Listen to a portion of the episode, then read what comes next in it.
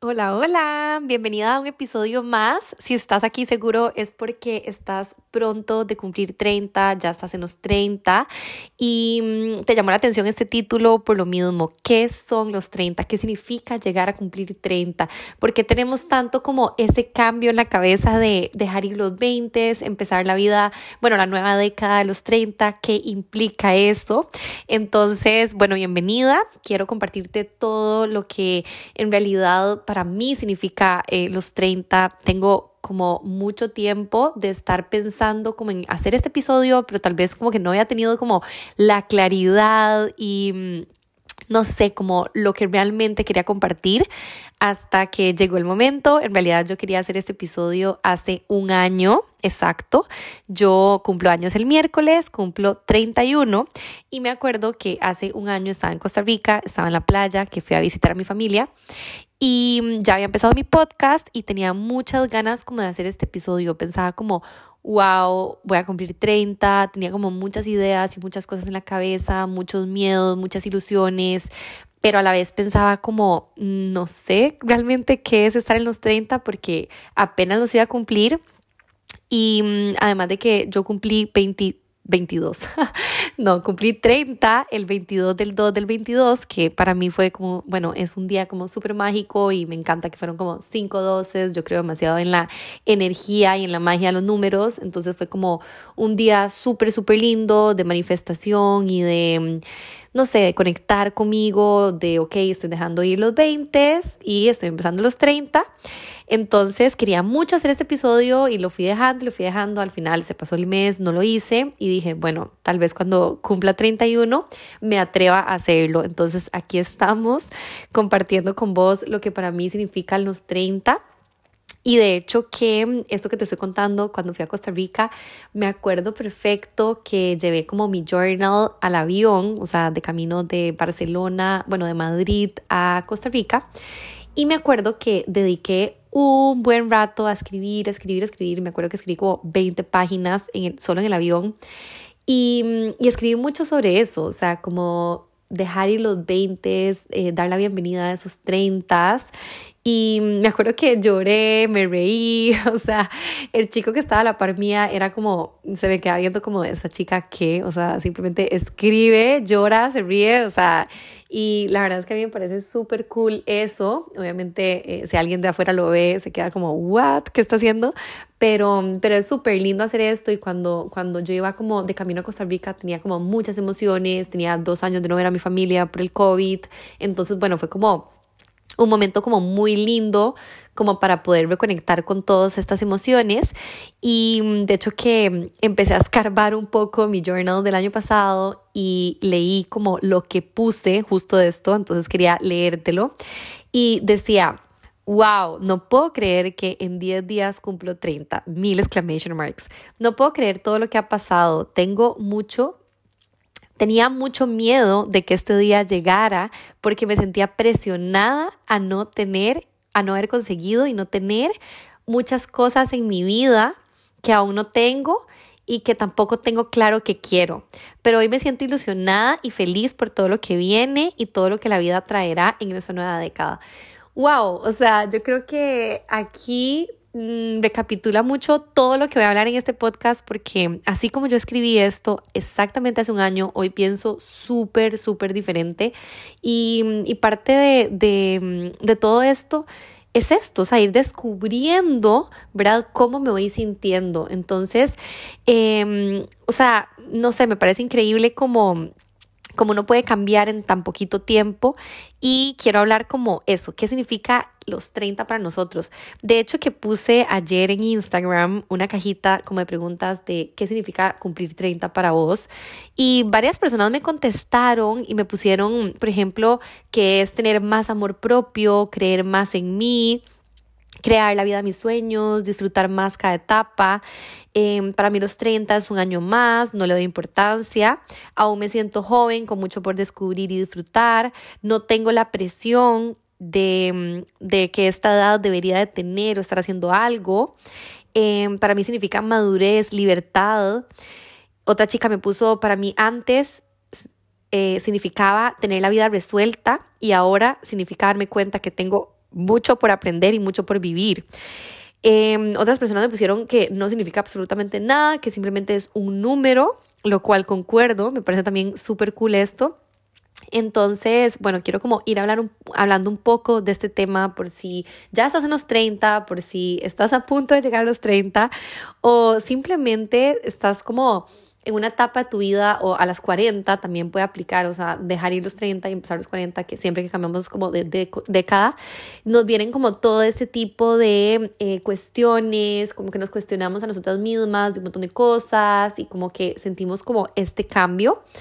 ¿Y de dónde viene todo esto? Yo creo que también el hecho de pasar, como te digo, de, década y, el hecho de que empezamos como, bueno, sí, a envejecer un poco más, dejamos ir los 20, que es como eh, la edad como de más juventud, de más como loquera o como más mm, un poco de irresponsabilidad en el sentido de que no tenemos tantas responsabilidades como a los 30, ¿verdad? Que también eso también puede ser como, depende de la persona y tal, pero bueno, suele ser así. Em, también empiezan como mucho como el cambio de, de, conversaciones, por ejemplo, el hecho de que todo cuando, cuando estamos en los 30 empezamos a hablar, por ejemplo, de todo lo que nos rodea a esta edad, por ejemplo, eh, no sé, mis amigas están casando, que hay bodas, eh, no sé, que me siento diferente, las arrugas, o sea, algo que jamás a los 18, a los 20 hablabas con tus amigas en el colegio de, ay, o sea, ¿qué crema uso para eh, mis, mis arrugas o como, ¿verdad? Mi contorno de ojos, o sea, nunca jamás hablamos de eso, hablamos que, que vamos a hacer el fin de semana y hoy en día, en este momento, a, los 30 empezamos a hablar de estas cosas, ¿verdad?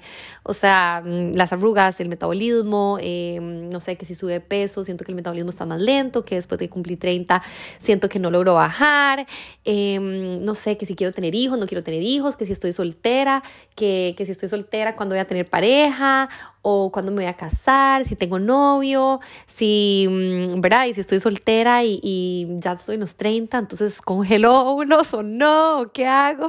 O sea, como todo lo que pasa con todo este tema es como que nos empieza a cambiar un poco como las conversaciones y lo que creemos en base a esto, la energía también, o sea, me acuerdo que, eh, bueno, voy a celebrar mi cumple el miércoles, que es la próxima semana, y mandando las invitaciones, como que varias personas me dijeron como, ok, voy un ratito, pero es que hasta edad mm, ya no me da como para quedarme tan tarde, pero bueno, paso a saludarte. Y como varias personas me dijeron esto y me quedé pensando como, ok, sí, total, o sea, mañana tenemos que trabajar al día siguiente y todo, pero ¿la edad es un indicador de esto realmente o no? Puede ser que sí, ¿verdad? Entonces como que todas esas cosas que, que, mm, que, cambian o que pueden cambiar a los 30, pero puede no necesariamente ser así, simplemente puede ser que sea una creencia que tenemos, ¿verdad? Que a los 29 años aguantaba perfecto todo y a, a partir de 30 minuto uno ya estoy súper cansado, ya no aguanto, ya mi vida, o sea, dio un giro 360. Entonces, como, ¿desde dónde viene todo esto? O sea, tenemos una crisis de los 30 o qué es lo que cambia y por qué. Y en realidad no sé si yo realmente creo que haya una, una crisis de los 30 creo que podemos tener como varios momentos que no necesariamente sea una crisis, pero que varios momentos en los que tal vez nos cuestionemos como más un poco las cosas y todo, pero que sí definitivamente yo creo que el hecho de la edad puede influir en esto y que creo que es por el hecho de ese miedo de cumplir, ¿verdad? Años y no tener lo que pensábamos. Y esto viene muchas veces de las creencias que tenemos y cosas que nos, o sea, que nos metemos en la cabeza y que creemos de toda la vida por un tema de que, ¿verdad? O sea, las expectativas que yo tengo de que cuando tenga tal edad yo voy a tener algo o voy a estar casada o voy a tener hijos o, ¿verdad? Voy a tener el, el trabajo de mis sueños. Entonces como que viene mucho de ahí. Yo me acuerdo que a mí a los 28 Em, sentí un poco como esta crisis porque sentía que me estaba acercando a los 30, que se me estaban acabando los 20, pero que estaba en un momento de mi vida como muy perdida porque eh, estaba, bueno, pasó pandemia, había terminado mi máster, no sabía absolutamente nada de qué hacer, en qué trabajar.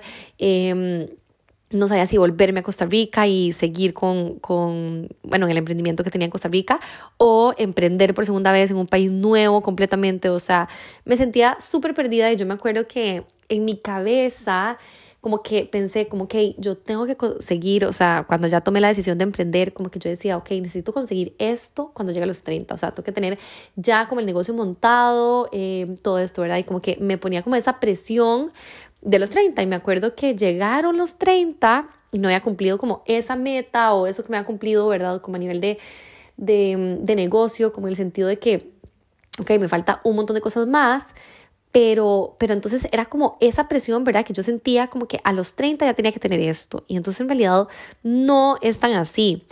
Y mm, como te estaba diciendo, creo que viene mucho de las expectativas que nosotros tenemos de, de, cuando lleguemos a esa edad que vamos a tener. Viene mucho desde nuestra niña interior, por ejemplo, o sea, me acuerdo que cuando estaba en el colegio y cuando estábamos como, sí, en la universidad y hablábamos como de esto con nuestras amigas, yo me acuerdo que mm, era como la conversación como de, ay, ¿cuál se casará primero? Y como, ¿verdad? Como esos temas de mm, todo de, ay, sí, ¿a qué edad tendremos hijos? Ay, a mí me gustaría tener a los 26, ay, a mí me gustaría tener a los 28, ¿verdad? Como que toda esa idea que teníamos como cuando éramos adolescentes y niñas. Y mm, yo creo que, mm, bueno, en ese momento de mi vida yo tenía un novio mm, muy largo, o sea, duramos como cinco años, entonces como que yo, según, ¿verdad? En mi cabeza ya había encontrado el amor de mi vida y como me imaginaba casarme súper joven y tal, y como la vida te da tantas vueltas. Que, que bueno, muchas veces puede pasar así, muchas veces puede no pasar así, no significa que esto esté mal. Y, y también puede ser como el tema de de la sociedad que nos impone muchas cosas, o sea, como cosas que mm, creemos que tiene que ser así, por ejemplo, em, el que deberíamos tener a los 30 y deberíamos, creo como que lo resalto en grande como mm, por qué deberíamos, ¿verdad?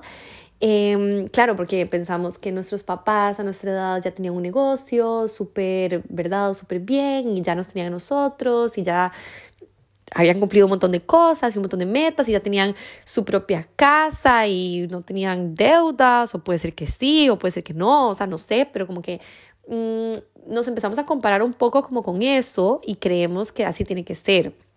Yo misma me acuerdo que a mis 27, incluso estando aquí, yo me acuerdo que yo veía a los 30 y veía como a las personas de 33 o así, 32 y veía como, wow, son súper grandes y tal vez hasta yo me cuestionaba, ¿verdad? Como de si veía una chica de 33 y pensaba como, qué raro, ¿verdad? Como por qué no está casada o por qué no tiene pareja o, ¿verdad? Lo cual hoy pienso súper, súper, súper diferente. Em, el hecho de que también, obviamente, como decía, es una edad en la que todo el mundo se empieza a casar, em, ¿verdad? Empiezan a tener hijos y como que muchas cosas como giran en torno a esto. O sea, yo podría decir que el 90% de mis amigas de Costa Rica están casadas y mm, de hecho que mi Instagram, o sea, yo me meto y es como que es un cambio completamente de dos años atrás a ahora, que ahora mm, son compromisos, bodas, bebés, o sea, ¿verdad? Prácticamente es como todo eso y yo no podría estar más lejos de esto. Entonces también viene un poco como el podcast como de, de, mi perspectiva, yo como a nivel personal y personas que también pueden estar en mi situación y haciéndolo como un poco global en el sentido de que mm, las personas que están casadas y que o se están a pronto de casar y que, y que eso está súper bien y todo, sino como el tema de, de, que no necesariamente tiene que ser un tema de edad, que eso es lo que quiero como tratar de hablar y de romper en este podcast.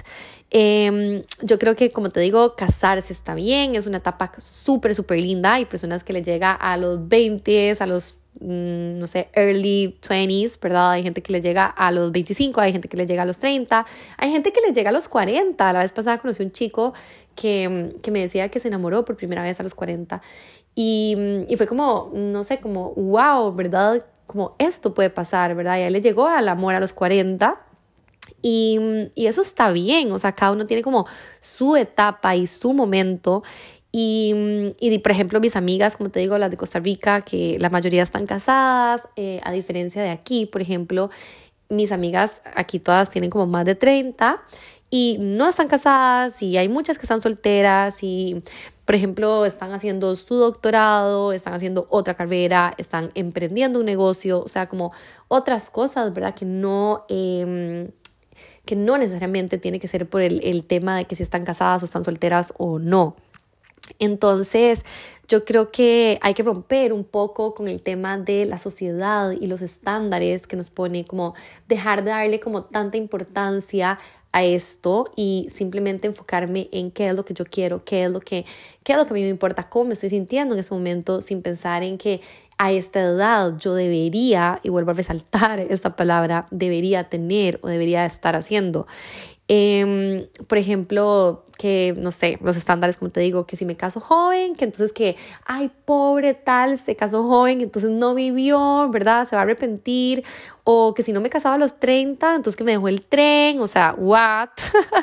que si te casaste cuando que si te casaste y entonces que cuándo vas a tener tu primer hijo o las personas que se divorcian, o sea, eh, entonces, ay, ¿cómo se casó sin haber conocido tanto a la persona? O sea, ¿cómo se, va, ¿cómo se va a casar tan rápido? O sea, a ver, estamos en el siglo XXI, o sea, aquí hay que, ¿verdad? Como entender en el que, ok, si la persona no está feliz, tiene todo el derecho de divorciarse y volver a empezar su vida y volver a disfrutar y volver a enamorarse, ¿verdad? Si no está del todo feliz, que eso también la sociedad como que lo pone como algo malo y no debería de serlo. Es tu felicidad y lo más importante es eso y es y es súper válido, ¿verdad? Volver a encontrar el amor. Y aquí pongo el ejemplo también de las personas solteras, como te digo, del chico este que se enamoró a los 40, de, mm, no sé, por ejemplo, si estamos a los 30 solteras, también el hecho de pensar, ok, no tengo que conseguir el amor de mi vida de aquí a los 33 años, o sea, ¿verdad? Tenemos mucho tiempo para poder conseguir amor. Y el amor realmente existe, siento que no hay un número para esto, o sea, por algo nos enamoramos varias veces, ¿verdad? Durante la vida y tenemos como varios amores.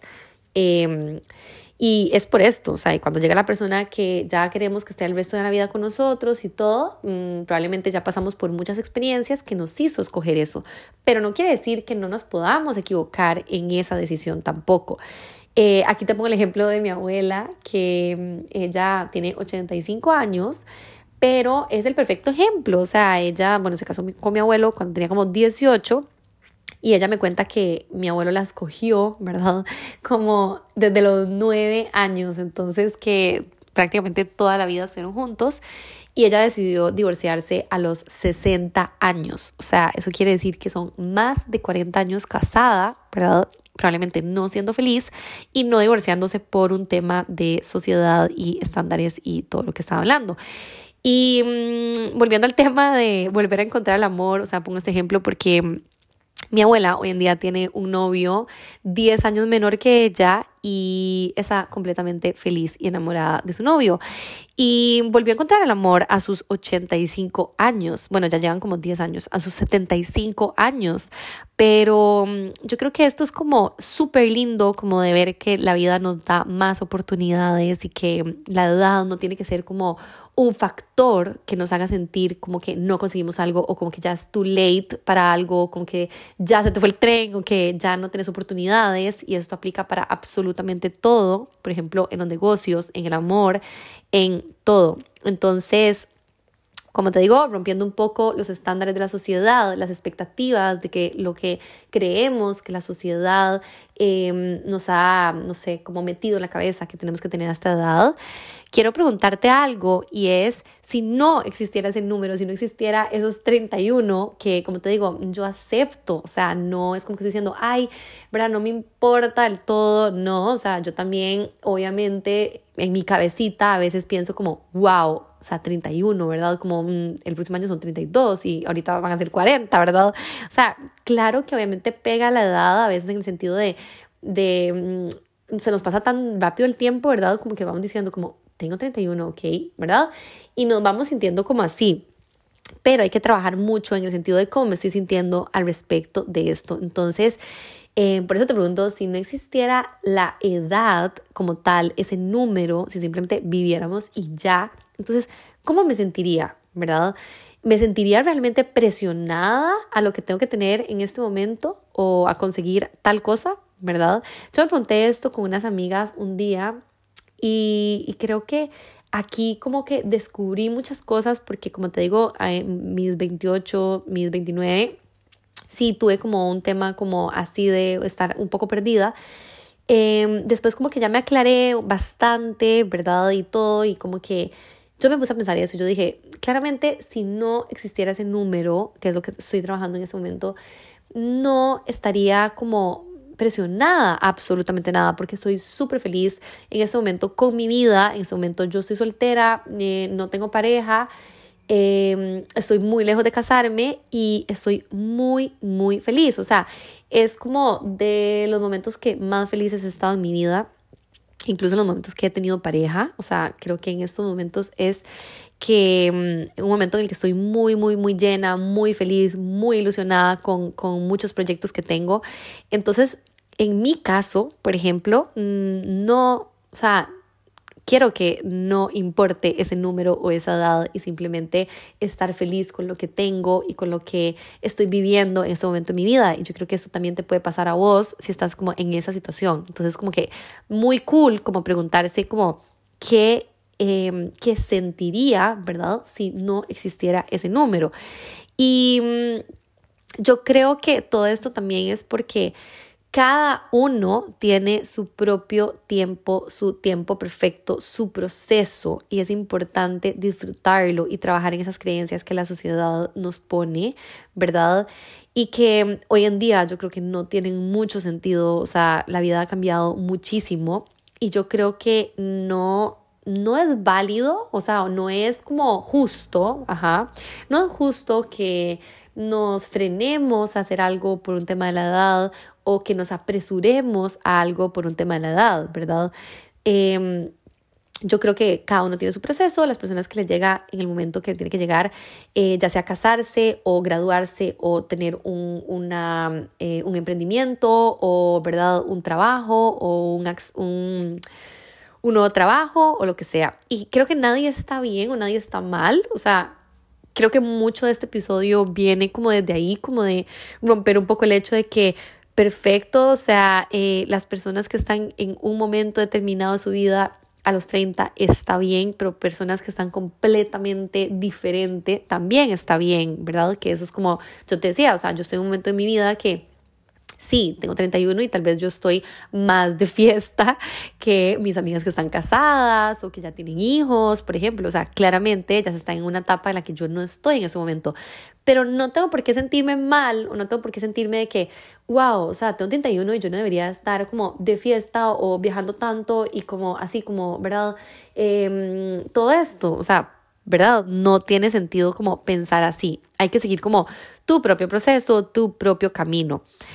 Y yo creo que también parte de algo que quería hablar es que los 30, yo creo que es como algo que sí recalco mucho a diferencia de los 20, o sea, como, como te digo, no debería importar tanto la edad, pero creo que sí hay algo que, que una de las chicas comentó, que era la madurez, y yo creo como que no es un año indeterminado, ¿verdad? O sea, no es como que yo cumplo 29 y cumplo 30, ¿verdad? 30 minutos uno y ya soy más madura, o sea, no, es, es como progresivo, ¿verdad? Pero yo creo que sí existe como em, un tema bastante importante en, ese, en esto y yo creo que es por, porque vamos pasando como muchas cosas y yo creo que es eh, por la experiencia y por las cosas que vamos viviendo que nos van haciendo como más fuertes, nos van haciendo como más, em, nos van sometiendo a muchas situaciones que nos va generando, digamos, como la personalidad que tenemos ahorita la resiliencia que tenemos ahorita.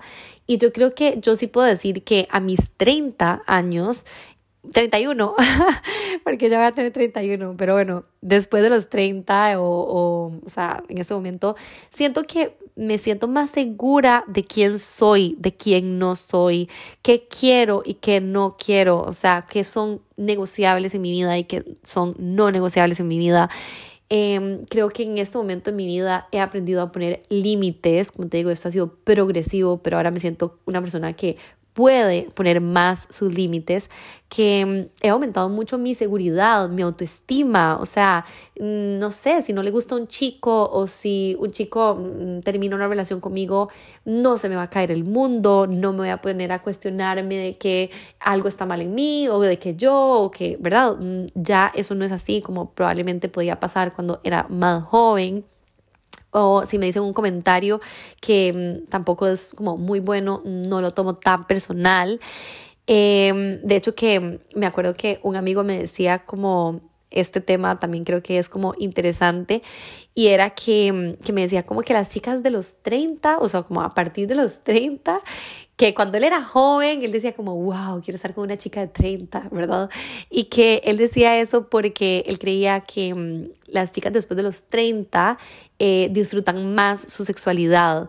Y, mm, y, en realidad como que me quedé pensando en esto y yo como, ¿por qué sería esto, verdad? Así.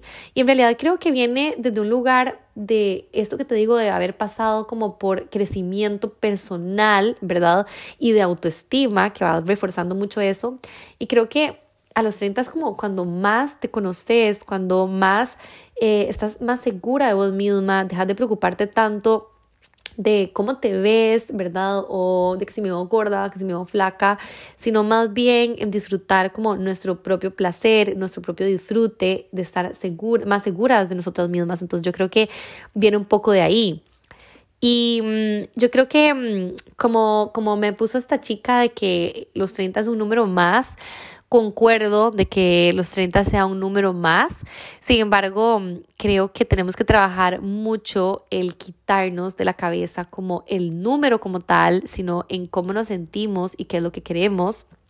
Yo sé que biológicamente vamos a ir cambiando, pero eso se da de manera progresiva, o sea, no quiere decir que de los 29, como decía, 29 y ahora 30 tengo una arruga más, o sea, eso no funciona así.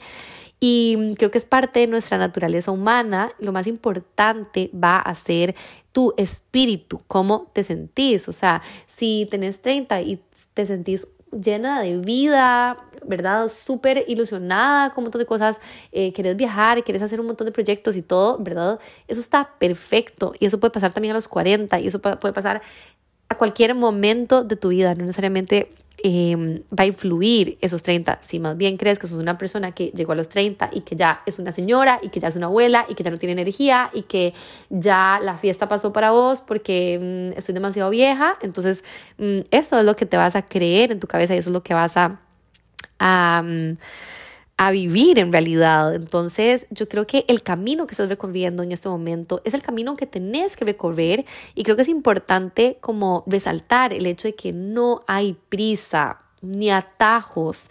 Es lo que está destinado para vos y mm, creo que es importante entender eso y como no, no presionarte con respecto a esto o ir como en lucha de esto yo quiero que mm, volvamos atrás, ¿verdad? Y pensemos como, wow, como qué bueno que en ese momento empecé ese negocio, qué bueno que en ese momento no me casé con esa persona. Em, por ejemplo, yo, qué bueno que en ese momento que te estaba contando antes, a mis 28, que sentí como esa crisis, entre comillas, eh, qué bueno que no me fui a Costa Rica y me fui como por el lado fácil a la casa de mis papás y volví, sino que decidí emprender por segunda vez, decidí volver a empezar ese camino y ese emprendimiento otra vez. Y mm, la verdad es que jamás me hubiera imaginado, o sea, yo vuelvo a los 27, que fue cuando me vine aquí hace casi cuatro años, jamás, jamás, jamás me hubiera imaginado como lo que ha pasado en todo este tiempo y, el hecho de que mm, no solo emprendí un negocio, sino que ese negocio fue creciendo un montón y que nunca me hubiera imaginado que a mis 31 yo estuviera logrando lo que estoy logrando en este momento a nivel de negocio, que mm, eso me emociona muchísimo, pero así como te decía, que puede cambiar de un año a otro, o sea, yo llegué a los 30 y yo decía como, wow, ¿verdad? Estaba todavía como mm, empezando, o sea, un negocio siempre tiene como sus procesos y sus tiempos, ¿verdad? Pero yo creo que también es como súper importante de, de, que no nos metamos a la idea de que en la edad podemos emprender un negocio nuevo a cualquier edad, podemos empezar otra carrera a cualquier edad, podemos, em, si no estás feliz en tu matrimonio, puedes divorciarte y volver a encontrar el amor a cualquier edad, equivocarte, volver a empezar eh, gozarla, gozarla mucho y conocerte cada día más y más. Y cuando lleguen los 40 y cuando lleguen los 50 y cuando lleguen los 90, volver atrás y recordar cómo fue esa vida que recorriste, cómo fue cada uno de esos años y sentirte orgullosa de no haber dejado nada que quisiste hacer y que no hiciste. Y aquí te doy un tip súper, súper importante que siempre recomiendo y es escribir todas estas aventuras y todo este recorrido em, es parte de los beneficios del journaling. Yo, como estaba contando al principio del episodio, es una técnica que uso mucho y que puedo decir que no la usaba hace unos años y recordando ayer antes de, bueno, cuando estaba escribiendo el outline de este, de este episodio, estaba pensando de cómo me hubiera gustado leer lo que yo pensaba, ¿verdad? Hace 10 años, hace 5 años, o sea, me hubiera encantado como leer, o sea, ver en un papel esos emociones, esos sentimientos de lo que yo estaba pensando y sintiendo. Y así como estoy leyendo, le leí esto al principio del episodio de lo que escribí en ese avión, Hoy lo leo y no me acuerdo y más bien pienso súper diferente. O sea, en ese momento estaba asustada, estaba eh, nostálgica, estaba como, wow, voy a cumplir 30. Ahora voy a cumplir 31 y pienso súper diferente. Es como, ok, no importa cumplir 31. O sea, em, no era como tanto cambio a lo que yo me imaginaba, ¿verdad? Como que Mucha gente dice eso, es como se siente exactamente igual, o sea, no es como que te cambia la vida, no viene de un año a otro o de un día a otro, que sería cumplir 30 o 31, viene progresivamente, que es lo que estaba hablando en este episodio.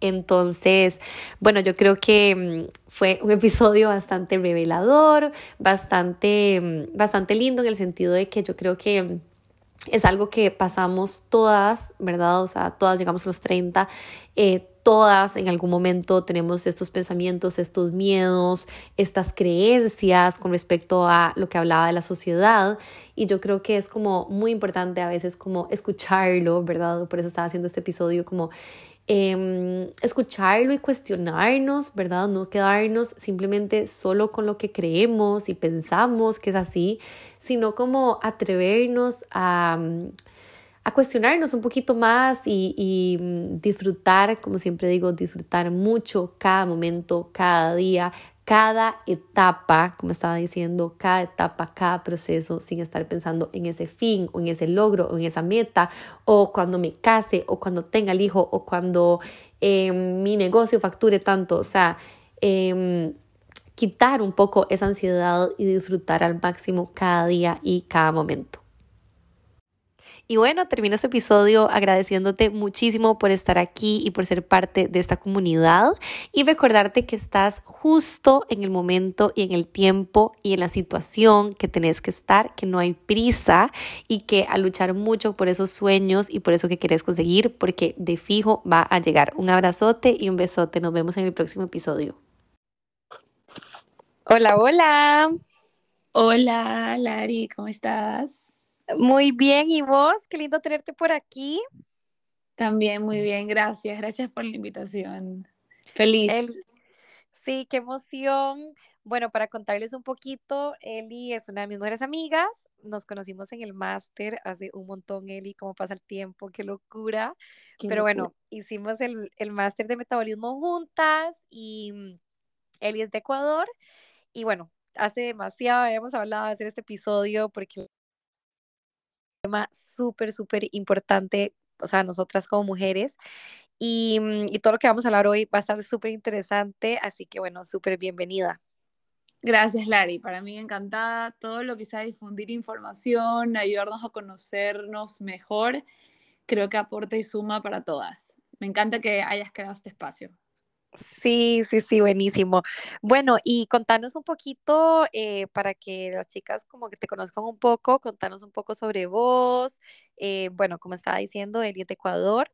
Ahorita está en Ecuador haciendo un proyecto, un emprendimiento que está chivísima. Ahorita nos va a contar un poco como de, de todo esto. Pero bueno, contame un poco como eh, tu trayectoria, o sea, como nutricionista, como, ¿verdad? Como te fuiste como metiendo un poco en este tema de la salud hormonal, que es lo que vamos a estar hablando hoy. Entonces, contanos un poquito. Bueno, yo me gradué en el 2016, desde ahí trabajando en la parte privada, en consultorios, y la verdad nunca me imaginé especializarme en salud hormonal, si te soy honesta. Como siempre, nunca estuve, no estaba consciente, no era consciente que realmente yo tuve un problema hormonal durante mucho tiempo, pero como nunca tenía varios poliquísticos, iba a la ginecóloga y todo estaba bien. Eh, a ver, les cuento un poco. Yo tuve un acné durante toda mi, desde mis 15 años hasta mis 28 años, hace poco, muy, muy fuerte. Eh, nunca. cuando te conocí, como me acuerdo de eso, como sufrir full por eso, eso que decías vos, no saber como qué más hacer y qué, no podía, importante. Claro, o sea, yo me enfoqué en la parte de la alimentación y que lo que hacía era no consumir lácteos, toda esa parte y medio lo controlaba, pero igual seguía teniendo mis brotes de vez en cuando. Claro. Eh, me, tenía que limitar muchísimo y tener que hacer todo súper perfecto y en realidad, bueno, si alguna de las que está escuchando ha sufrido acné, me va a entender y lo... Era horrible. Em, bueno, para no alargar la historia, porque siempre voy por la tangente. eh, cuando termino el máster contigo, me empieza a llamar mucho la atención la salud hormonal. Yo vi un taller cuando estaba estudiando en la universidad sobre la salud hormonal, el ciclo de las hormonas que pasaba, por qué te sentías como te sentías en cada momento de tu ciclo.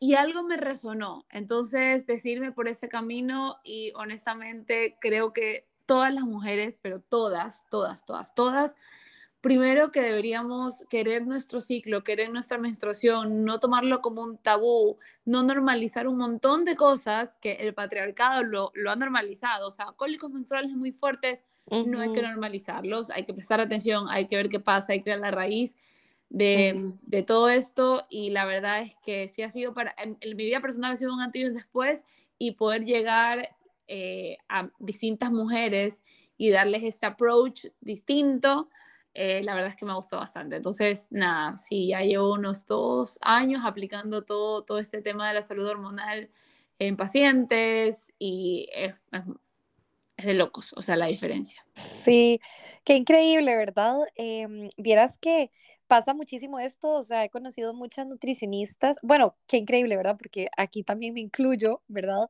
En el tema de que creo que por haber pasado por una experiencia propia, ¿verdad? Nos terminamos enfocando en eso. O sea, en mi caso, yo que fui como adicta a las dietas, sufrí ansiedad por comer, todo eso, ¿verdad? Terminé a donde lo que estoy haciendo hoy en día, ¿verdad?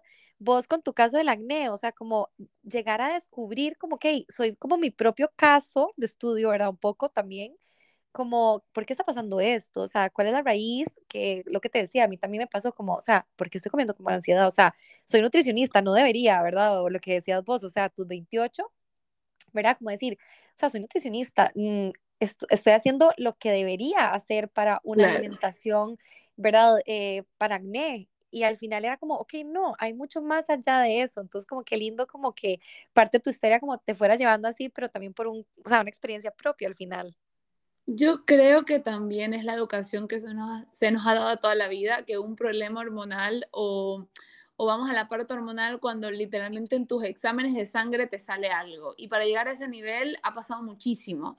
O sea, apoyar a tus hormonas, mejorar tu ambiente hormonal, eh, cuidarlas, trabajarlas, evitar disruptores endocrinos, todo esto se tiene que hacer así tus exámenes de sangre estén perfectos. Entonces, por ejemplo, eh, la, misma ansiedad, insomnio, irritabilidad, cambios de humores, que hasta cierto punto se ha normalizado, o sea, que dices, no, no, es que yo cuando, cuando voy a menstruar, que nadie me hable porque mm, respondo mal, así soy, es como... Sí, o me salen espinillas, o me duele demasiado los cólicos. Exacto. Exacto. Hay un nivel en que sí, porque hay una carga hormonal y sí, pero cuando llega un límite de que hay personas, no sé si a algunas les está pasando que literalmente tienen que tomar pastillas para los dolores todos los meses y ya cuando llegas a ese punto ya no hay que normalizarlo. Es diferente que tú me digas, mira, casi nunca, pero una vez al año por ahí me tomo algo, ok, es parte de. Pero cuando ya eso es repetitivo y es a, cierto extremo, así tus exámenes de sangre te salgan perfectos, piensa esto, tu ciclo menstrual es una herramienta de salud, obsérvalo, lleva el registro. También, bueno, no sé cómo haya sido tu caso o no sé en Costa Rica, es donde nos escuchan las mayorías de personas que escuchan tu podcast, pero por ejemplo aquí llevar el ciclo, tu registro del ciclo era considerado eh, casi que solo cuando estabas cuidándote como método anticonceptivo. Planificando. Claro, era como, ah, no, yo no sé, no sé cuándo, cuándo menstruo, porque, mm, ¿sabes? Como que no soy sexualmente activa o ahora no tengo pareja. Y otra cosa que es muy de Ecuador es que nosotras aquí, imagínate, no sé si te acuerdas que a menstrual le llamamos enfermarnos. O sea, cuando estás menstruando estás enferma. Sí, yo me acuerdo que me decías como, es que estoy, estoy enferma. Y yo como, ¿de qué? Y vos, es que ando con la regla. Y yo, ¿Cómo? O sea, literal. o sea, para mí eso fue cuando me di cuenta que nosotros, y creo que esto es algo de Ecuador, si hay otro país que le digan así, eh, sí, no. verlo. Pero, o sea, llamarle a tu ciclo una enfermedad, y estoy, literalmente te repites todas las semanas, eh, todos los meses, perdón, no, es que estoy enferma, o no, es que ya me voy a enfermar, ah, no puedo porque esta semana me enfermo y tal. Entonces, es la manera en cómo te hablas, en cómo te lo dices, que creo que es muy importante ese diálogo contigo misma sobre qué es el ciclo para ti y qué representa para ti tu ciclo. Entonces, abrazarlo, no que sea un tabú, no que sea algo malo, no relacionarlo como, ay, qué rabia, voy a menstruar, sino como, a ver, ¿sabes? Consentirte como, exacto, de manera sana.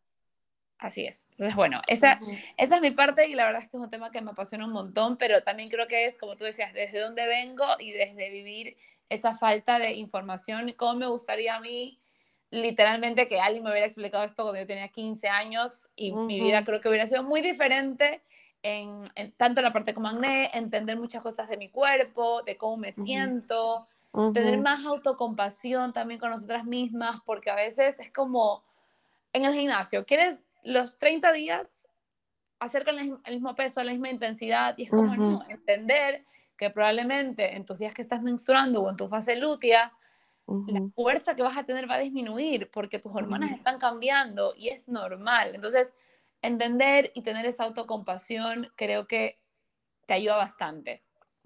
Qué importante eso que decís como eh, que hay una línea como muy delgada, ¿verdad? Entre el, por ejemplo, esto que decías antes, ¿verdad? Como, ok, no normalizar un montón de cosas, pero como entenderlo, abrazarlo, consentirnos, o sea, como decir, como, o sea, ¿verdad? Tener ese tiempo nosotras y todo, pero como esa línea súper delgada que me refiero al punto de, ok, pero si ya te están doliendo mucho, ¿verdad? Como la menstruación, si ya estás teniendo demasiados antojos em, incontrolables de dulce, o sea, ¿verdad? Que siempre como que hemos normalizado un poco esto, pero ¿hasta qué punto? ¿Verdad? Entonces como es como una línea, como te digo, muy delgada que, mm, que tenemos como in between esto, pero sí, increíble, qué, mm, qué interesante todo. Y contanos un poquito, o sea, porque yo creo que esto que decías vos, de que es un poco un tabú, de que la mayoría de mujeres, o sea, es que en serio, la mayoría no saben realmente conocer su ciclo, ¿verdad? O sea, eh, las fases o, ¿verdad?, cómo debería ser nuestro ciclo. Entonces, contanos, esto es súper amplio, pero bueno, contanos como brevemente, ¿cómo podemos conocer nuestro ciclo? O sea, ¿cómo podremos, como eso que decías vos, ¿verdad?, de anotar o qué es lo que recomendás vos como para poder realmente conocer nuestro ciclo. Mira, hay muchas aplicaciones para hacer un tracking de tu ciclo que yo les aconsejo a todas que lo tengan.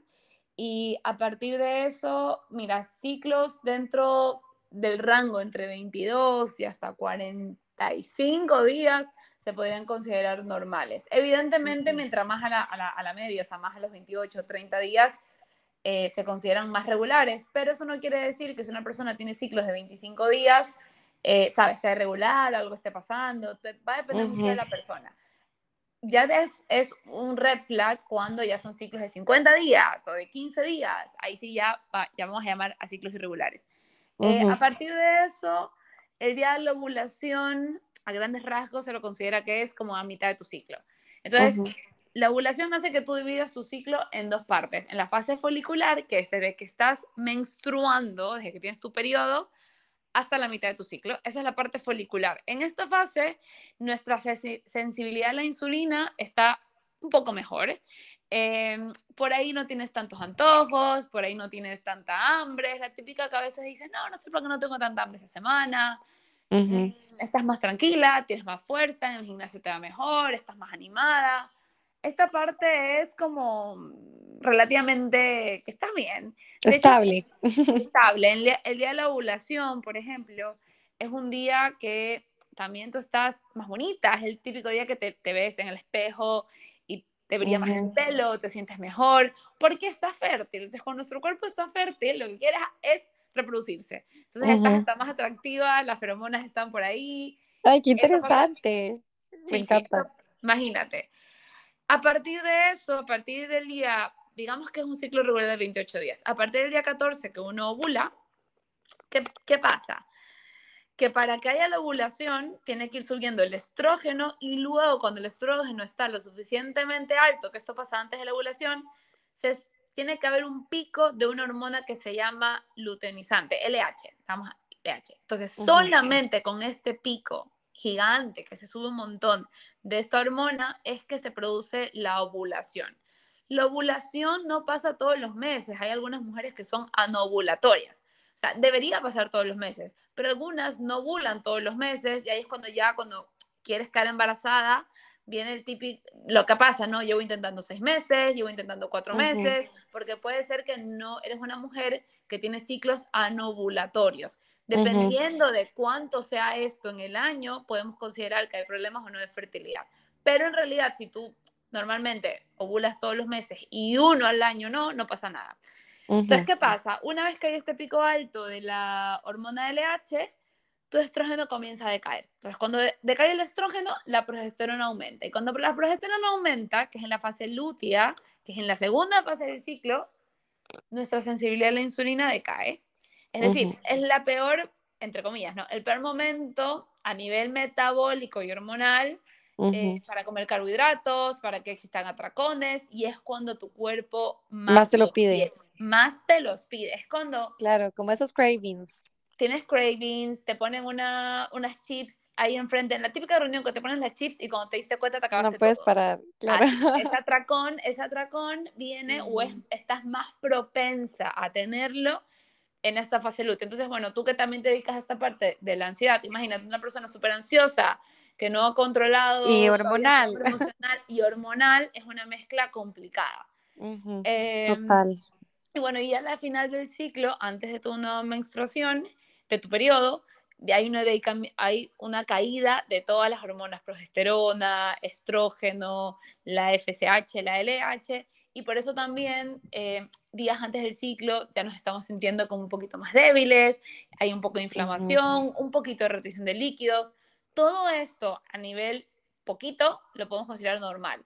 Pero, por ejemplo, hay pacientes que me dicen, no, es que yo parezco embarazada, o sea, me inflamo demasiado, retengo demasiado líquidos, tengo cólicos muy fuertes. Entonces, ¿qué pasa? Que las cargas hormonales no están funcionando como deberían funcionar y eh, te sucede todo esto. Ah, otra cosa, migrañas.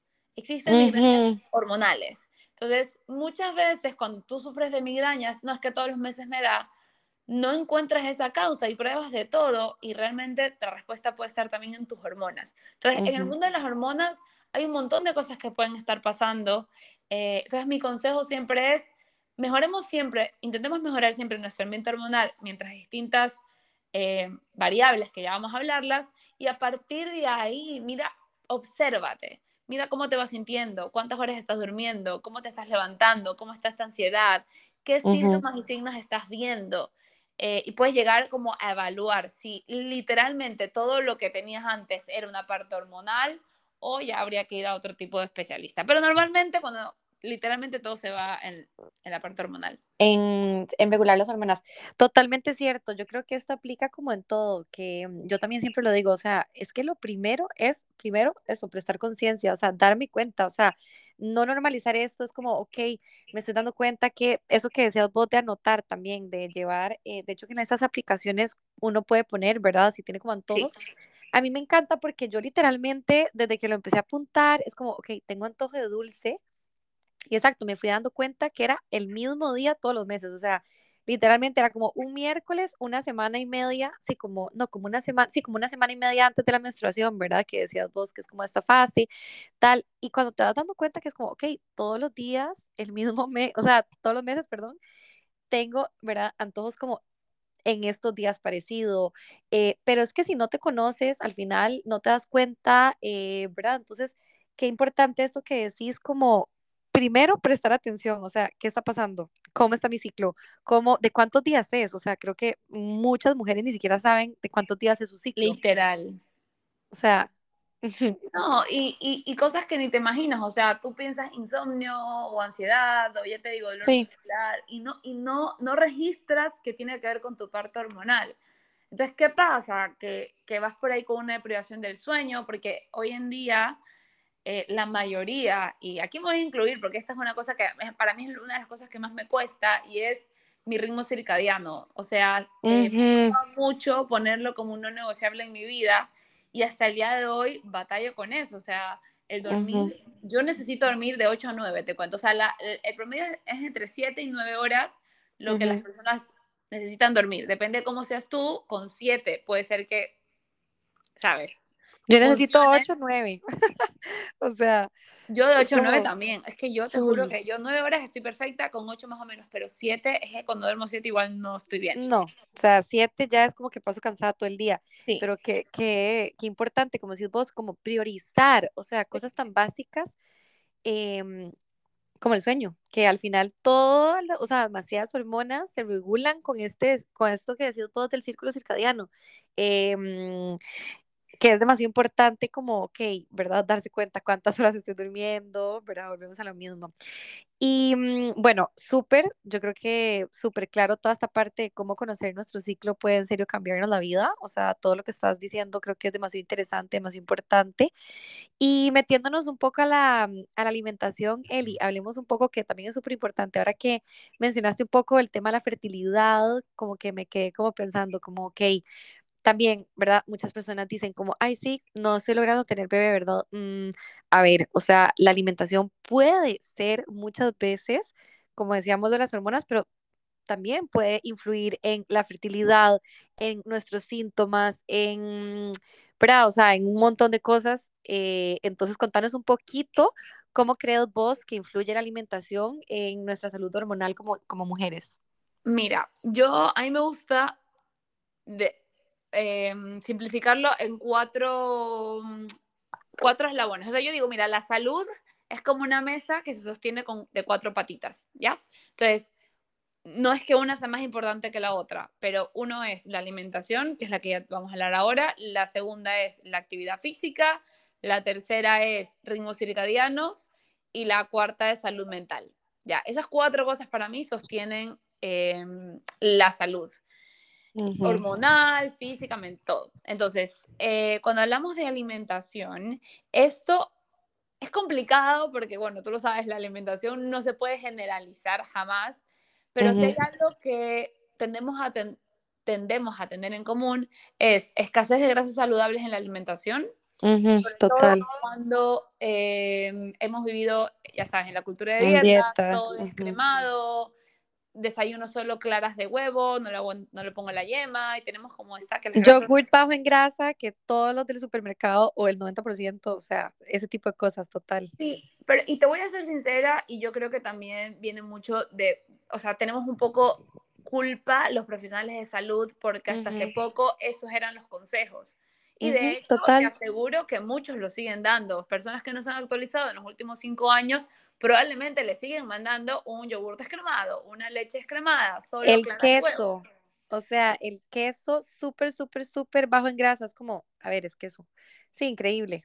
Entonces, a nivel de alimentación es eso. Número dos, y una de las cosas que, que, que repito, por favor, ahora que escuchen, apúntanlo y cúmplanlo, es evitar picos altos de glucosa e insulina. O sea, mientras más se investiga esto, más, más, más lo estamos viendo a nivel de salud hormonal. De hecho, mira, el síndrome de ovario poliquístico, a nivel de fitoterapia como tal, esto, cuando, esto no es salud hormonal en general, esto si tienes el síndrome.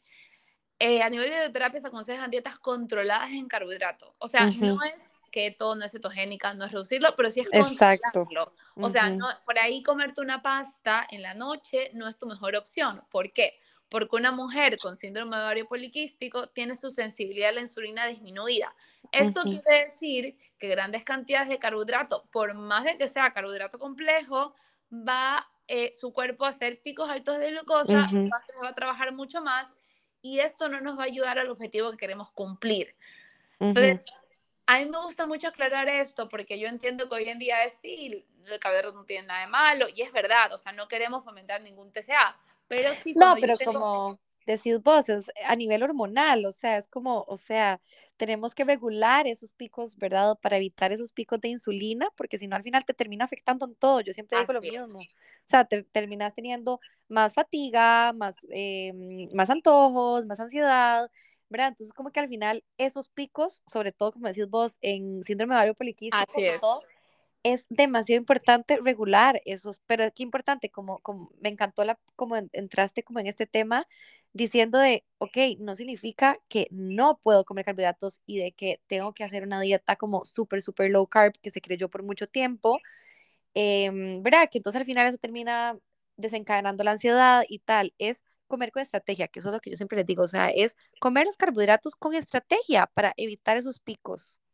Sí, depende, como, depende, depende mucho de tu nivel de síndrome poliquístico, si tienes resistencia a la insulina o no, si estás medicado o no, o sea, hay muchos factores que van a determinar, pero sí, definitivamente para salud hormonal en general, por ejemplo, es, ok, me quiero comer un, plato de pasta, lo acompaño siempre con vegetales, empiezo con el vegetal primero, entonces voy a evitar que crear un pico alto de glucosa e insulina. Si ya tengo síndrome poliquístico, ok, tal vez ese plato de pasta me como solo un poquito. ¿Por qué? Porque debo limitarlos por mi síndrome, pero no es porque el carbohidrato sea algo malo, es porque yo tengo una condición que hace que yo tenga, o si la quiero mejorar, tengo que controlar ciertos eh, macronutrientes en, mi alimentación y uno de esos son los carbohidratos. Entonces, Em, esa parte es importante si tienes síndrome ovario poliquístico y como te digo, también depende de cómo estés, porque hay mujeres que tienen síndrome ovario poliquístico y su sensibilidad a la insulina está perfecta, o sea, se hacen el examen de OMAIR y están perfectas, y hay otras, en cambio, que sí tienen una resistencia a insulina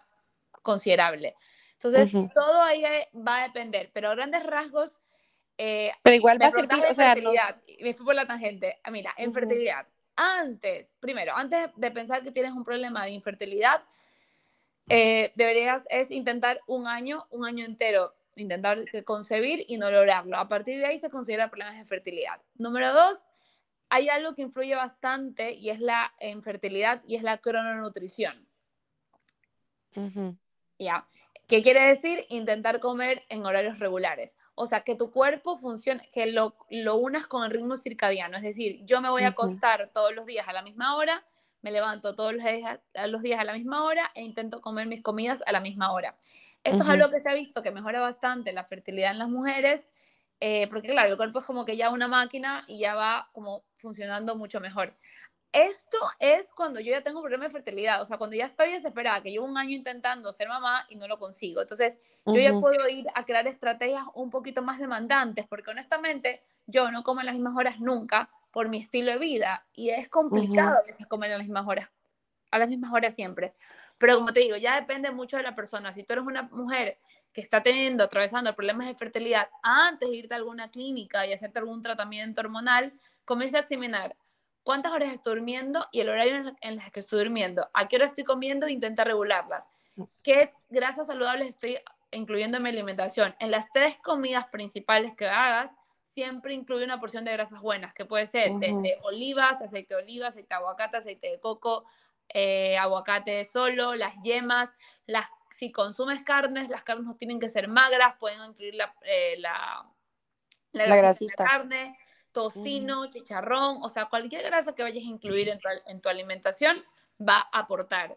Em, depende bastante de tu, también de tu estilo de vida, el sedentarismo no ayuda a la fertilidad de la mujer, entonces intentar empezarte a mover, no tiene que ser una hora de ejercicio diaria si tú eres totalmente sedentaria, pero con algo de movilidad ya vas aumentando. Entonces, en fertilidad es complicado dar consejos así a grandes rasgos porque depende mucho de la mujer. Por ejemplo, una mujer que tenga bajo peso, su recomendación va a ser diferente a una mujer que tenga sobrepeso. ¿Me explico? Total, sí. Sí, pero al final es como eso que decís, ¿verdad? ¿Cómo se, cómo, Em, se relaciona tanto la alimentación en este tipo de, casos, ¿verdad? O sea, ya sea fertilidad, síndrome de ovario poliquístico, endometriosis, por ejemplo, hablarnos también un poquito como en estos casos, al final también todo tiene que ver con la inflamación que, mm, que el cuerpo pueda tener, ¿verdad? Entonces, pero bueno, contanos un poquito también, como que en general, porque obviamente esto es demasiado amplio, pero ¿qué podrías recomendar como a nivel de alimentación? Bueno, ya hablamos un poco del, del, síndrome ovario poliquístico, pero alimentación que, mm, no sé, por ejemplo, esto en endometriosis, ¿verdad? ¿Qué más podrías como decirnos?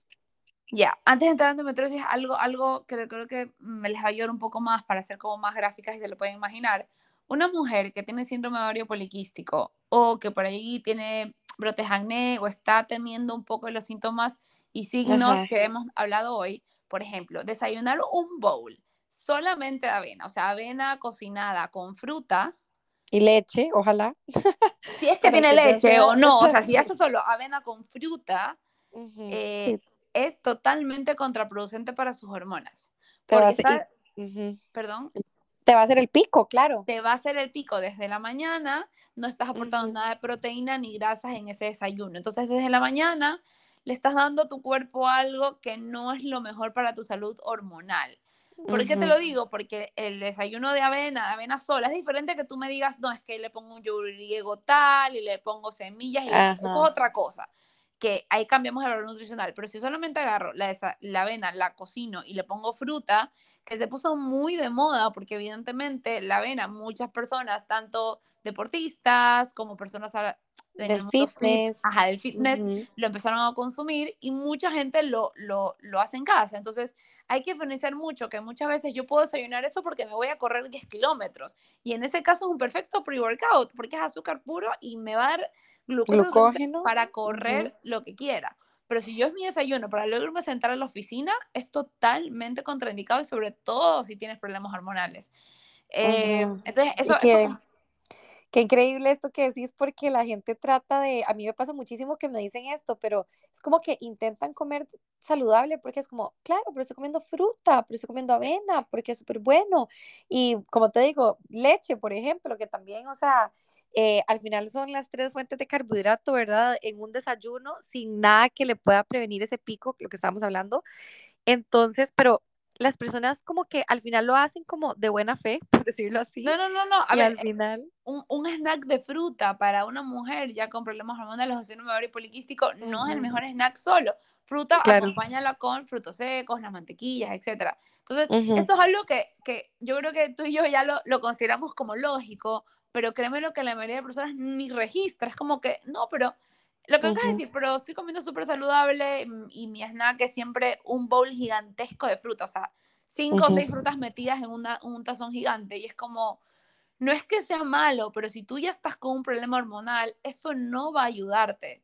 Entonces, tus hormonas, esa creo que es muy, muy, muy importante porque no, no eres un adolescente de 16 años que literalmente va a comer y se va a jugar fútbol. Para él está perfecto pero para ti, que si ya estás en tus, yo en tus 20 o literalmente tienes 16 años, pero te vas a comer ese bowl de fruta y te vas a quedar sentada, lo que vas a hacer es un pico alto de glucosa e insulina y no te va a ayudar para tu salud hormonal. Entonces, esa es una parte en cuanto a la alimentación que me olvidé mencionar y luego en endometriosis. Mira, la endometriosis para mí es una de las cosas que yo eh, me encanta que cada vez se hable más y se dé este espacio de información, porque primero que se demora muchísimo en diagnosticar, porque no hay una prueba que te diga, o sea, el, el ovario poliquístico, por último, entre la ecografía y ciertos signos y síntomas lo puedes diagnosticar mucho más fácil y rápido, pero la endometriosis es algo, es una condición muy dolorosa, muy dolorosa. Para las personas que lo tienen, claro, increíble. Incomprendida también, la mujer con endometriosis es una mujer que nadie la entiende, porque primero que no es tan común, Segundo, ya te digo, como hemos normalizado tanto el dolor, los cólicos menstruales, es como, ay, ya bueno, qué exagerada, tómate una pastilla y ya. Entonces, eh, es, incomprendida, hay, problemas también de, autoestima, inseguridad en poder ser mamá, porque siempre es, mm, se te va a complicar, puede ser que no puedas, viene acompañado el dolor. Entonces, es, es, es, una condición complicada, podría ser complicada si no se lleva bien, si no tienes un buen profesional de la salud que te haga el acompañamiento. A nivel de alimentación, eh, es básicamente, a mí me gustó lo que tú dijiste, que al final todo es inflamación, y así es. Una resistencia a la insulina es proinflamatoria. Eh, la endometriosis per se es inflamación total. Entonces, cuando yo como harinas refinadas, cuando yo como azúcar, cuando yo como em, frituras con grasas eh, saturadas, un aceite vegetal como el de girasol, por ejemplo, lo que hago es hacer mi dieta sobre todo más, más inflamatoria. Entonces, a nivel de endometriosis, el consejo principal sería... Dieta, eh, sí, como alimentación antiinflamatoria. Sí, que básicamente la alimentación antiinflamatoria, que tiene este nombre todo fancy, es básicamente volver a la comida más natural, incluir vegetales, ojo el omega, el omega 3, eh, los pescados azules. exacto, meter alimentos que, que sean antiinflamatorios también, o sea, Em, bueno, limitar lo que decías, pero también como incluir todas estas cosas eh, antiinflamatorias, como decías vos, el omega 3, súper, súper importante. Em, ok, súper. Sí, jengibre, cúrcuma, pimienta cayena, todas estas cosas las puedes hacer perfectamente. Golden milk, maravilloso. Pero, por ejemplo, creo que, bueno, ahora que estás en España ya es mucho más fácil llevar una dieta alta en omega 3, pero yo creo que en Latinoamérica eh, los pescados azules, por ejemplo, a veces eh, no son tan fáciles el acceso o no, o no están incluidos en nuestra dieta de, de toda la semana. O sea, el salmón, por ejemplo, muchas veces acá en Latinoamérica no es un pescado que te consume la gente dos veces a la semana. Entonces, si hay que observar, eh, cada quien en su país busque literalmente en internet pescados azules, vea cuáles tienen al alcance, vean si los pueden incluir en su alimentación. O si, no, suplementarse. eso, si no los pueden incluir, suplementarse. Yo, yo, yo les digo esto, compren sus, suplementos de omega 3 y revisen, vean, a ah, esta semana he consumido pescados azules dos veces a la semana. Si lo han consumido, no se suplementen. Si no, son suplement si no los han consumido, suplementen. Entonces, esa es una manera de que ustedes puedan ir variando, pero es muy, muy importante tener el consumo suficiente de omega 3 en la alimentación, eh, que es una de, los, de, las, de las sustancias más antiinflamatorias que podemos encontrar. Total. En endometriosis yo resaltaría eso de ahí. Ok, perfecto. Ok, sí. Em, bueno, y total, al final, todo lo que hablabas también al principio, ¿verdad? De los dolores menstruales, esto que estábamos diciendo, ¿verdad? No, no normalizarlo. Y creo que aquí también podemos recalcar un poquito esto porque es lo que estábamos diciendo, ¿verdad? O sea, tiene que ver con la inflamación. O sea, un dolor menstrual fuerte viene de que el cuerpo está inflamado, o sea, de que no es normal, ¿verdad? Como esa condición así, bueno, o sea, quitando el, eh, ¿verdad? Yéndonos un poco del tema de la endometriosis, sino como esos dolores menstruales, ¿verdad? Entonces también yo creo que todo lo que acabas de decir, tanto lo del omega 3 como em, la alimentación antiinflamatoria y todo, también aplica para estos casos, o sea, como personas que estén teniendo literalmente como mucha inflamación en su cuerpo, todo esto creo que también le puede servir muchísimo. Sí, y mm, antes de que ya se nos haga tan largo, para no cansar a, a las personas, eh, Tú me, me, me, hablabas que comentar un poco sobre el tema de, de, inositol. Sí, eso ya te iba a decir, que hablemos un poquito sobre, mm, exacto, o sea, sobre tu emprendimiento y de el inositol, para las que no saben qué es, ¿verdad? Y cómo también, como tu experiencia, ¿verdad? ¿Cómo te cambió tanto em, tu salud hormonal, ¿verdad? Y cómo le está cambiando la vida a muchas, muchas mujeres que están utilizando este suplemento. Pero sí, es que lo quería combinar, el tema del suplemento, que ya te voy a responder todo eso, con la parte antiinflamatoria que, que me hablabas. Y era como que, sí, a ver, en general todos deberíamos intentar llevar una dieta antiinflamatoria y a medida de tus signos y síntomas o patologías que puedas tener, puede ser un poco más como cuidadosa. Cuando digo cuidadosa es, piensa que estamos todo el día rodeadas de disruptores endocrinos o de cosas proinflamatorias. Por ejemplo, el estrés. El estrés es proinflamatorio y el estrés no es simplemente cuando literalmente tengo hijos y un trabajo demandante. No, el estrés puede ser una chica que tiene una fiesta el fin de semana y no sabe qué ponerse.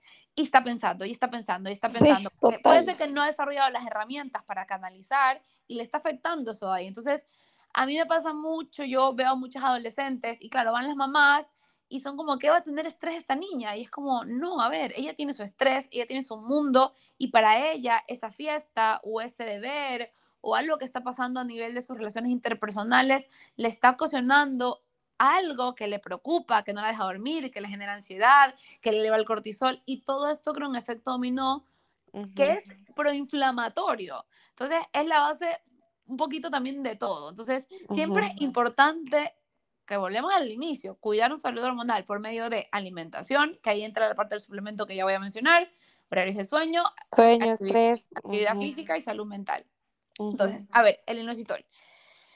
Mira, el inositol em, es una molécula, es un polialcohol, es como un tipo de vitamina. De hecho, si lo buscas en internet, por ahí todavía vas a encontrar que le denominan vitamina B8, aunque ya está confirmado que no es complejo B ni nada por el estilo. Es un componente natural de todas las membranas celulares, es decir, lo tienes en tu cuerpo. El inositol solo, el mioinositol en dosis de 4 gramos o más, eh, hay mucha investigación sobre la ansiedad, depresión, insomnio, como ayuda a mejorar em, tu, estado de ánimo, a manejar el estrés. Toda esta parte que tiene que ver con la concentración, con la mente, ayuda bastante porque apoya el mejor funcionamiento de la membrana celular. Ahora, hay una mezcla específica que es mío y de chiroinositol en un ratio de 41. Esta parte es importante, que el ratio se respete y en una dosis mínima de 2.05 gramos y puedes hacer dosis hasta de 4 gramos sin ningún problema. Entonces, este, este, este de chirinositol, que ya en Estados Unidos es ampliamente usado y vendido hace algunos años, eh, te cuento que en España todavía no hay este ratio 41. Puedes conseguir mioinositol y si ese está a tu alcance, úsalo, no hay ningún problema. Eh, pero si tienes que quieres enfocarte en la salud hormonal, en la medida de lo posible que puedas conseguir este mio de chirinositol ratio 41, va a ser mucho mejor. Porque ya te digo, a veces hay que hacer lo que está a nuestro alcance. Entonces, ya solo con el mío está perfecto. Entonces, eh, después de un montón de estudios, eh, revisiones clínicas, se ha visto que el, primero que el inositol como tal ayuda a mejorar tu sensibilidad a la insulina. Entonces volvemos a la base, ¿no? Yo empecé diciendo, mira, cuando tenemos problemas hormonales, acuérdate que la insulina es una hormona, nuestra sensibilidad a la insulina está disminuida, entonces yo me voy a suplementar con algo que primero y lo más importante, no es un fármaco. Segundo, no tiene ninguna contraindicación. Eh, y tercero, eso es un suplemento. O sea, es un suplemento natural que no va a, tener ninguna contraindicación. Entonces, de esta manera yo voy a mejorar mi sensibilidad a la insulina y si de paso tengo algún problema hormonal que parte desde ese desequilibrio, me va a ayudar a balancearme. Y vuelvo a mi ejemplo y a, y a, mi vida. O sea, yo, 15 años, básicamente, sufriendo un acné incontrolable, que tomé isotretinoína cuatro veces, eh, siempre volvía, lo controlaba con la alimentación, pero igual a veces tenía mis brotes, fue simplemente tomar inositol, el mío y de chino inositol dosis 41, eh, durante tres, dos, al segundo mes yo ya empecé a ver mejorías. Entonces, fue simplemente ayudar a mis hormonas. O sea, literalmente el claim del inositol es promueve y da soporte hormonal. No es nada a nivel farmacéutico, que para mí eso es, es, grande porque no estoy tomando ninguna medicina, es simplemente un suplemento natural.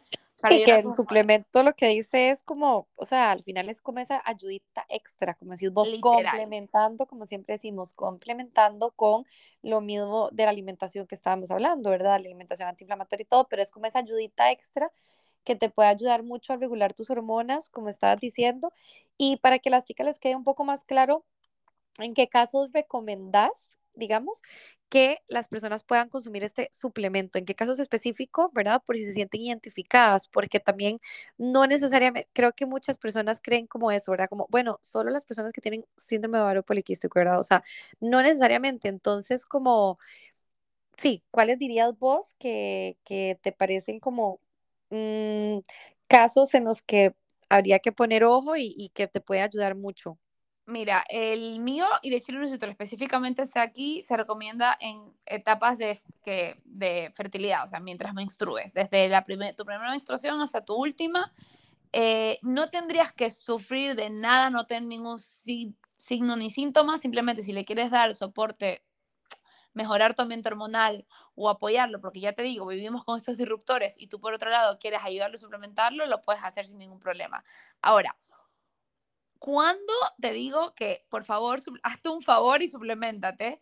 Eh, eso, eh, cólicos menstruales muy fuertes, reglas muy irregulares, acné, que ya lo has tratado medio con dermatólogos y te, y te reaparece cada cierto tiempo, eh, mucha irritabilidad, muchos cambios de humor durante el ciclo, todo esto que hemos hablado, que hemos tocado un poquito, que tú digas, ah, hirsurtismo también, los típicos, ya mucho, mucho pelo en tanto en la cara, como en ciertas partes del cuerpo que tú dices, uy, como que me crece un vello muy grueso, como más masculino, podría ser por un hiperandrogenismo, que es el exceso de hormonas masculinas, que como te explicaba, el acné también es provocado por el hiperandrogenismo, pero muchas veces no lo vemos en nuestros exámenes hormonales de sangre. Entonces, esta suplementación te puede ayudar con eso de ahí. Eh, mira, a mí algo me parece muy interesante y es que ahora de hecho se está usando también para prevenir la diabetes gestacional que para mí es maravilloso. Súper interesante. Muy, muy, muy interesante. Entonces, si tú ya has tenido un embarazo eh, y que desarrollaste diabetes gestacional, puedes empezarte a suplementar simplemente para prevenirlo. Acordémonos que en el momento que yo desarrollo diabetes gestacional en mi embarazo, estoy trayendo al mundo a un ser con una precondición. O sea, ese bebé va a tener una probabilidad mucho más aumentada de desarrollar diabetes en su etapa adulta. Entonces es muy, muy importante la, la, la etapa de, de gestación. Entonces, si podemos prevenirlo mucho mejor. Entonces, sí, para cualquier mujer, yo creo que podría suplementarse y específicamente en estos casos, si tú tienes que priorizarlo, cualquier cosa que tú veas algún desbalance hormonal de lo ya mencionado. Ok, súper, súper interesante toda la, toda, toda la información que nos has compartido. Y Eli, compartí también porque hay chicas de Ecuador que escuchan el podcast y todo, ¿verdad? Porque a lo que entiendo, bueno, el, suplemento este que, que estás haciendo eh, se consigue en Ecuador, entonces las chicas que son de ahí creo que lo pueden conseguir. Aquí en España venden otros, digamos. Pero bueno, específicamente el tuyo, compartir la página, digamos, para que las chicas puedan seguirte, porque además también está súper chiva la página, eh, no solo del suplemento, sino como que has compartido como mucha información de todo lo que es la salud normal, que también está súper cool como que te sigan. Entonces, compartirnos la página. Mira, te cuento que es, es un laboratorio que, que hay inversión extranjera eh, y de hecho, bueno, mejor que si hay de más países porque ya estamos en todos los trámites para estar en Colombia, en Perú y probablemente también en Costa Rica. Vamos a llegar por allá. ¡Qué Entonces, ajá, vamos a tener ya, eh, y aparte tenemos como pensado, ya hay una agenda para lanzamientos de productos específicamente por ejemplo, el alfa lipoico, que es otro producto maravilloso para la sensibilidad a la insulina, cada mes se va a lanzar. Pero el nombre lo pueden encontrar en Instagram como Laboratorios Blanes es una empresa en la que ya te digo, yo me encargo un poco, soy la Head of Product de desarrollar ciertos productos, pero hay un equipo maravilloso eh, atrás. Eh, y estamos intentando eso, un poquito difundir información, saber que hay una segunda opción, no eh, que la mujer simplemente no se quede con eso que nos dijeron hace 15 años de tómate la pastilla y sigue, es normal, yo también lo tuve, sino empezar un poquito a empoderarnos. Yo creo que la información es una manera de empoderarnos y saber que tienes estas opciones eh, ya de, de, un fármaco, ser preventivos, cuidar tu salud hormonal. Entonces, sí, en, puedes eh, Perfecto. y ahí tienes toda la información. Perfecto.